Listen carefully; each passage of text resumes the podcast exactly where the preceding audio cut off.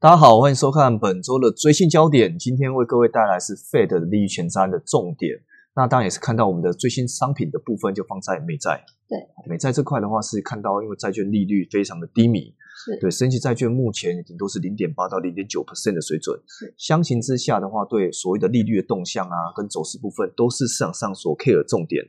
对，这礼拜四的话，我们都知道嘛，凌晨三点，费德就会公布它的利率会议的结果。是那这方面的话，当然会引领很多市场上对美国经济复苏的期待。对嗯，那今天也请到像玉鼎分析师来跟大家分享有关于所谓的利率政策的看法。大家好，我是玉婷，那很高兴今天再次到到这边来跟大家分享一下美债。好，那当然这部分的话，我们可能待会跟大家说明一下。那也是今天，其实我们是我们 EP 的第二十三集。那因为我们先录制免费版嘛，所以对接下来的话，许多数字会跟大家分享一下。那免费版部分的话，看到我们这一份的一个最新焦点，最新焦点部分讲到费的利率前瞻，包括低率环境。我、这块可能待会会跟大家说明，有对关于说呃，看是一些通膨的一些预期啊，跟对表现。那另外部分的话，跟所谓的强化指引这块的话，可能对美债方面会有比较明显直接的注意。对，哦，好，那第二页呢，其实也跟大家分享所谓的一个呃，美债上涨动能基本上是相对来讲是高档回落，哦，近期比较弱一点。那如果看到像是诶缺乏这上攻动能，我们大概有列了三个项目，这三个项目的话，其实玉婷可以讲一下我们这个 icon 里面有的一个内容。呃，其实大家可以看到我们图上面有标注一二三哦，第一第一段的那个部分，其实就是在八月的时候呢，呃，美国财政部发债规模创下纪录哦，它发债达到呃一千一百二十亿美元，所以那段时间的话，美债就呈呈现一个自高档明显的回落。嗯，那第二段的部分呢，其实也是在十月的时候呢，呃，美债值利率因为这个预期国会可能在短期内会通过新的一个刺激方案，对也导致它也呈现一个大幅度的回落。那第三段其实就是呃十一月的这个两大风险啊，总统大选以及这个疫情的风险都遭都淡化了。那时候就是呃有一些疫苗的消息传出嘛，嗯，对，那市场这个整个乐观情绪也让这个整个十年期的殖利率走扬，对嗯，导致对整个债券是呈现大幅度的压回。那整体来看，嗯其实它现在都还是呈现一个走弱的一个趋势。对，只有走弱趋势的话，其实是现阶段呢、啊我们当然对对未来预期的话，其实对美债方面还是维持比较正面的看待是。那跟我们看到的殖率部分，虽然说近期是走高，那反映到价格是走低的这个动作，其实也是因为我们看到的那个项目里面有包括绿色字里面一二三点框框里面对，这框里面的话，其实就告诉我们，其实有一些呃，看似风险的一个淡化啊，或者是说利率的一个反弹。对，那这个也反映到其实最高点，世界观值率其实一度高达快要将近一 percent 的水准。我、从之前我们大家看到最低点来到零点五到零点六 percent，哦，这块其实已经反弹了将近快要一倍的水准了。对，所以近期部分虽然说费的利率还是维持在不变啊，零到零对点二五 percent 的方瑞，那这方瑞的话，其实是我觉得市场上的一个 t a k i rate。那既然是 t a k i rate，其实跟市场上报价的确会是有些出入的。那我们放放在所谓的跟美债修正上哦，费德其实在第二季就开始积极地就降息啊，跟购债这个动作，理论上对嗯债价应该是明显推升哦，这个是我们看到之前的推升是没错，但是看到第四季以来哦，其实呃应该说经济复苏的期待是比大家想象的更多一点。对虽然说昨天传出纽约州又要封锁，这可能是是另外一类的一个卖压来源啊，但是如果以所谓的一些呃债券价格而言，它反而是一个另类可以说期待它反弹的重点。对，所以我可觉得整体来看的话，对所谓的一些呃债券价格走势部分，对期价部分的一个修正部分，目前还是有机会做个打底的动作。是好，那另外部分的话，就这一次我们跟大家讲的大纲哦，大纲包括像美国景气的现况，还有包括 Fed 的经济动向或政策动向部分，对跟美债行情展望。那我们都知道，其实上一页都知道嘛，其实看到美债的价格短线上真的不强，对，不强，因为从大概将近一百四十点的水准，那跌到最低点来到将近一百三十七点，哦，这两个低这两个高低点差距就将近三块钱，对哦，三点部分就将近三千块美金，所以如果做债券期货部分的话，其实都可以比较明显看到这中间的价差是蛮明显的，尤其是在保证金非常低的情况之下，你还可以赚到一个三大点。其实这地方的话，获利金额都非常大对，所以说看到债券没什么行情的波动，但是如果一有波动呢，其实它会带来明显的获利。是哦，这块可能也是提供给大家在操作债券期货的一个参考。那看到像大纲部分的话，其实刚刚讲到那些重点，我们依序来跟大家说明。我们先讲到像是美国景气的一个现况哦。那这现况部分的话，其实上上列然后上面的话大概就九月份的预期，那下面的话是六月份的预期，这部分都是放在 Fed 的角度，对，跟所谓的一些呃美国经济部分来做一个说明。那 Fed 的部分的话，其实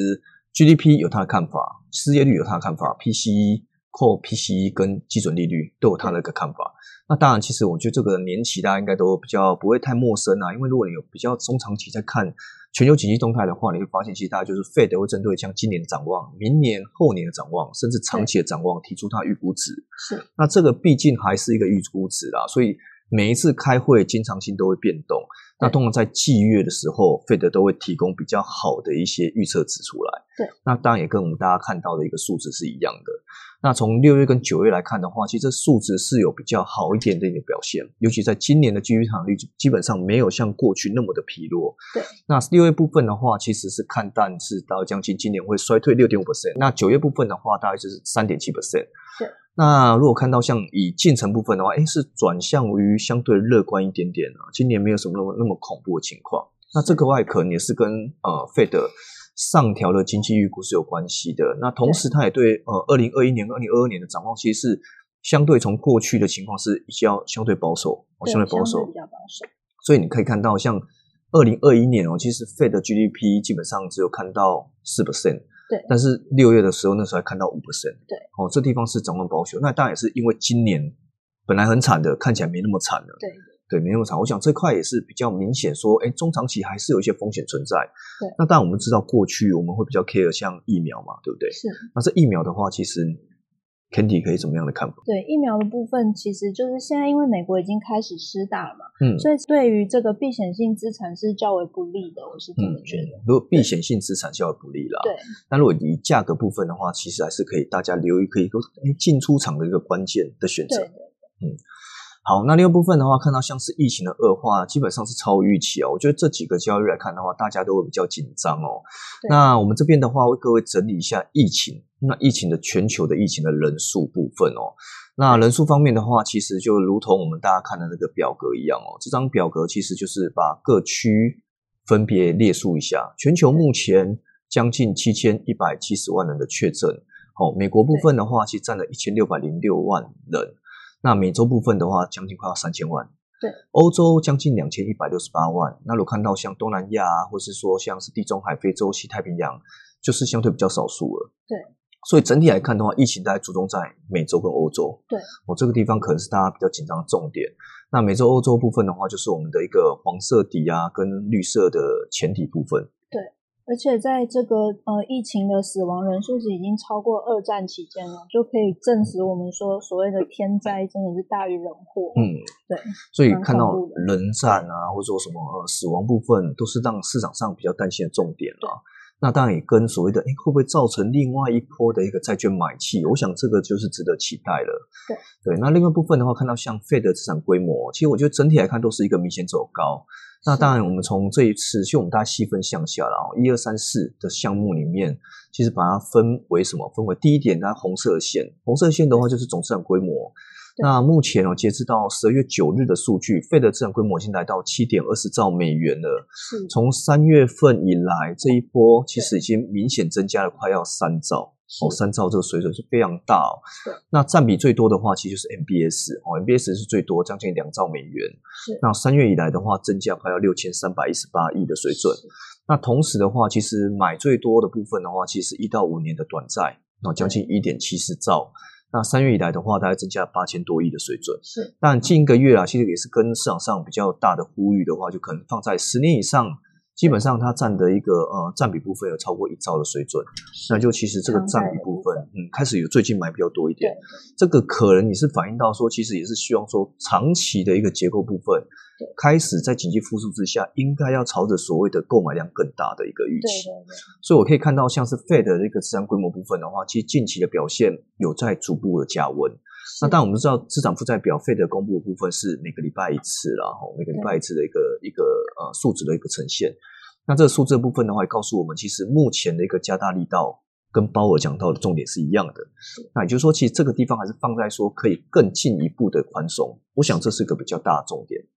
那另外部分的话，也可以看到像是费德对景气前景，其实目前来看还是蛮乐观的啦，哦，就是可能相对来讲是嗯相对乐观有开始乐观的情况嗯，但那还没有完全乐观。对，那如果说以所谓的它的一个说法部分，其实看起来以过去从九月啊、六月或是三月份而言，对，其实开始有一些调整性的用语了，对就是没有说哎，诶好像很惨、很惨、很惨。对，然后过去的很惨、很惨、很惨，到现在的可能是相对惨、相对惨、相对惨。对所以我就感觉对未来的转向，它是朝着比较哎可以谨慎乐观的角度，是，但可能就是跟我们刚刚玉婷讲的嘛，疫苗的影响为主啦。吼。可能对看疫苗部分的话，到底可以怎么样的一个呼应跟呈现，或者疫苗部分可以怎么样的一个改变目前很扩张的一个疫情影响对。我想这个地方可能都是造成美债部分出现大幅波动的可能对动力啦。那同时的话，其实看到像之前哦，其实呃九月份的点阵图部分，大家应该都看过这张图啦。这张图其实并不陌生。那这张图的话，也告诉我们，其实，在二零二二年以前，或是二三年以前，基本上是不会调升利率的。哦，如果大家投票来看的话，是这样，就零到零点二五 percent，绝大部分的委员们在 Fed 会议里面投票，都是放在低率的角度做投票。那这一块如果说低率的角度投票，或者说可以购买更长期的一个债券，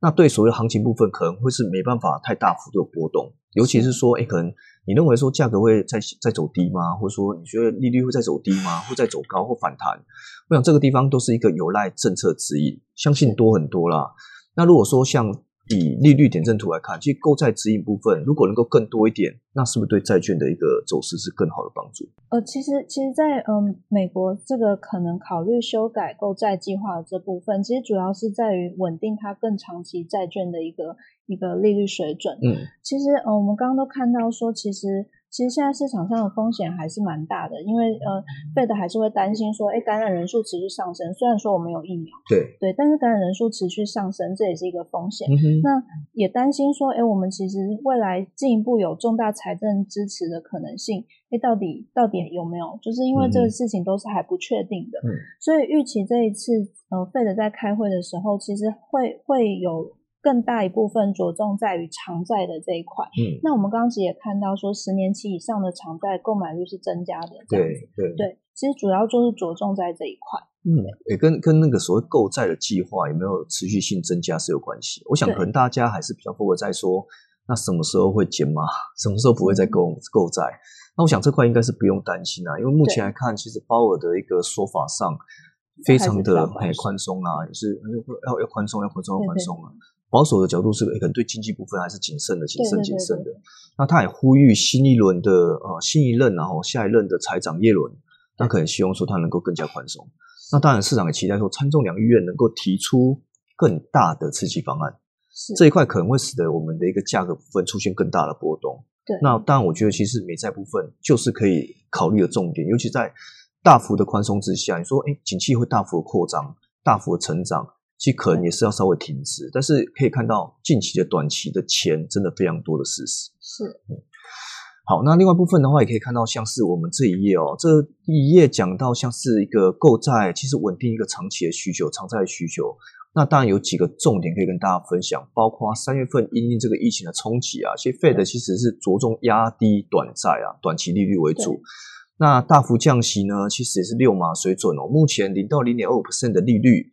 解决所谓的直利率趋平的问题。这块的话，就是说长债既然拉不起来，那就把对短债压下去。对，所以殖利率就可以变成一个正斜率。那当然，其实第三季以来，其实经济是有一些预期改善然后同样的话，看到像这个变数，包括像美国总统大选落幕，啊这个地方可能是在第四季有发生嘛对。那在大选之后，COVID-19 的疫苗出来了，对，那也包括美国公债的供应量大增。那这个地方也是规避性所谓长期公债的情况，而超超到所谓的抛售了哈，这是避险性的。那常在殖利率部分的话，其实是一个升高；其实风险部分的话，其实是有提高风险的情况。那所以看到像民间借贷利率的话，也是有一些飙高的动作。是所以我觉得整体部分的话，其实在购债的规模部分还是有机会啦，做一个调整动作。因为相相反之下，其实对稳定偿债需求是有比较明显的帮助。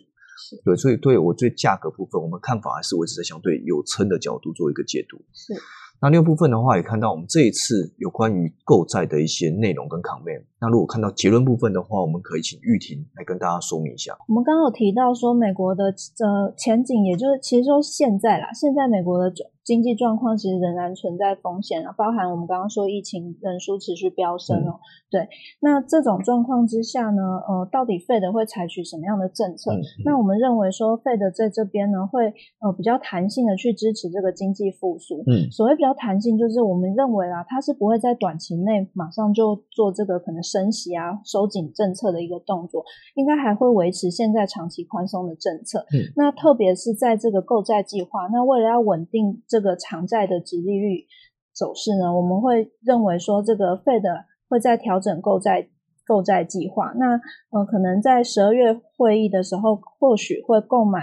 呃，会会购买更更多的这个长期债券的这个政策，可能会有机会出炉哦。嗯，那这块的话，可能是我们在呃交易美国公债部分可以特别留的重点。对，尤其是公债期货，其实是保证金相对低啦，占比部分不高。是、哦，这保证金占比相对低很多，杠杆倍数相对高的一个商品。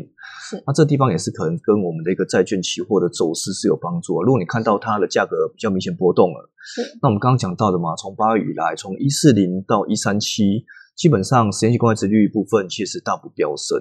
那价格部分的话是大幅的走低嘛，吼，就债券价格部分这块也是操作在所谓的，哎，可能可以朝着一个短线上的进出啊，或者说一个介入部分来操作债券期货的走势。关于研固最前线的部分，也可以请大家来帮我们加入订阅跟所谓的按赞。对哦，当然我们也是希望分享哈，分享大家做有按赞的订阅。